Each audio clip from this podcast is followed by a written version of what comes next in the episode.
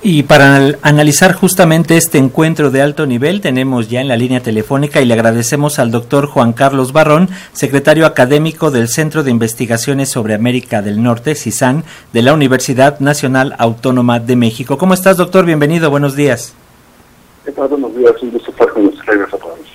Muchísimas gracias por aceptar conversar con nuestras audiencias, eh, doctor. Y bueno, pues este encuentro, hay que decirlo, ocurre en medio de eh, dos procesos de solución de controversias comerciales, uno cuyo fallo se dará a finales de, este año relacionado con diferencias en la interpretación de reglas de origen automotrices en el marco del TEMEC y otro sobre la inconformidad de Estados Unidos por eh, las políticas energéticas de México. ¿Cuál es su balance de esta reunión, doctor, tomando este este, tomando en cuenta este contexto?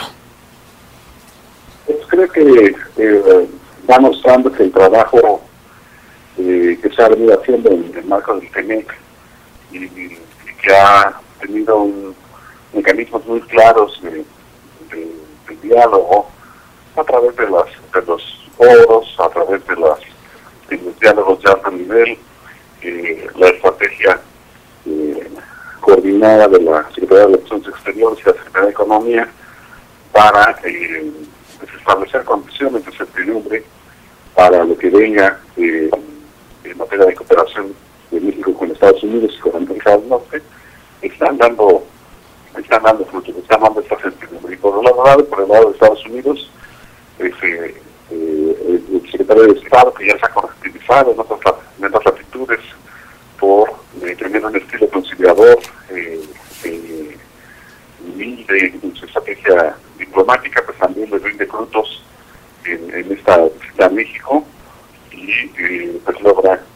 eh, que haya un, clima de certidumbre y de, tranquilidad con miras a, a fortalecimiento de estas cadenas de suministro de semiconductores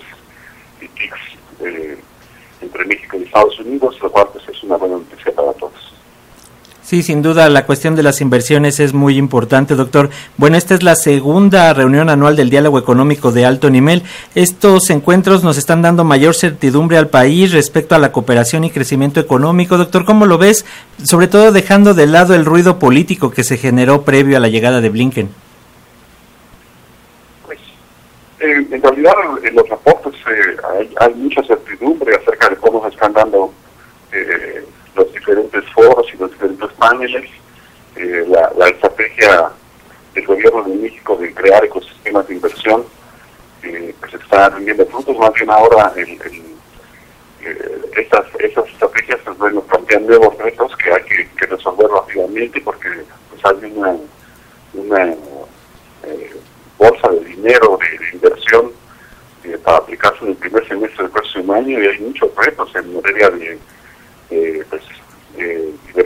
eh, sostenibilidad, inversión en manufactura, en los corredores fronterizos, en la California, en las bodegas, o sea, muchísimo trabajo en fuerza por lo que veo. Y pues sí, efectivamente, pues quienes han seguido esos, estas reuniones de alto nivel, esos foros, pues han podido ver que, que, que una de las grandes ventajas que tiene es que precisamente plantea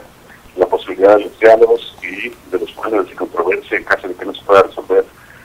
diálogo. Y bueno, como ya se ha dicho, pues el tema energético todavía está muy lejos de ser un problema en, en, estas, en estas instancias. Doctor, ¿cómo eh, pues deja el panorama esta reunión eh, previo a la que viene en octubre en Washington y que bueno pues está más bien dedicada o estará más bien dedicada a temas de seguridad que de alguna forma ya se abordaron en este encuentro, eh, al menos en la parte de migrantes y de tráfico de fentanilo, según decía el propio canciller Marcelo Ebrard? Sí, bueno, los los diálogos de alto nivel eh, tienen cuatro pilares, así se estableció desde un inicio, y bueno, pues en esta ocasión eh, se habla principalmente del pilar 1 de las cadenas de suministro, pero como eh, se sabía desde el principio, pues había una vinculación entre los distintos pilares, y uno de ellos, por supuesto, es el tema de seguridad, que se forma parte del pilar 3, y pues pues hay una alta vinculación entre los temas, pues precisamente porque no, como se está pensando en ecosistemas de, de, inversión, pues hay que incluir de una manera diversa, compleja, a los diferentes actores y no nada más pensarnos como cadenas de suministro lineal. Doctor, finalmente y de acuerdo con el comunicado conjunto, el tema del cambio climático y la acelerada transición a energías limpias también fue un tema de los que se abordaron. ¿Qué pasará con este impulso, sobre todo cuando hablamos de el petróleo por un lado, eh, también está la cuestión del litio, están las eh, eh, las energías limpias, lo que están señalando ahora de los biocombustibles es parte de la agenda también de Estados Unidos. Así es, pues bueno. Eh, como parte de los retos del desarrollo de tecnologías ambientales y de, poder eh, crear condiciones para un desarrollo sostenible, pues es, eh, particularmente en el tema de los semiconductores, pues es un, es un, tema técnico que es eh, de alta dificultad, ¿no? Entonces, por un lado, México tiene que aprovechar al máximo su condición de, socio cercano, de, de ser considerado en esta etapa de inversión, para una integración norteamericana, eh, pero por otro lado, pues por supuesto están, eh, tendrá que tenerse mucha atención porque los retos en materia ambiental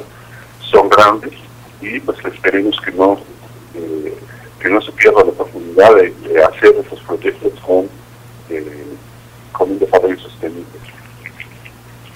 Pues ahí está, muchísimas gracias por estos eh, minutos, por estas explicaciones para las audiencias de la radio pública. Doctor Juan Carlos Barrón, secretario académico del Centro de Investigaciones sobre América del Norte de la Universidad Nacional Autónoma de México. Muchísimas gracias y seguiremos en comunicación. Que tenga buen día. Muchas gracias a ustedes. Muy buen día y saludos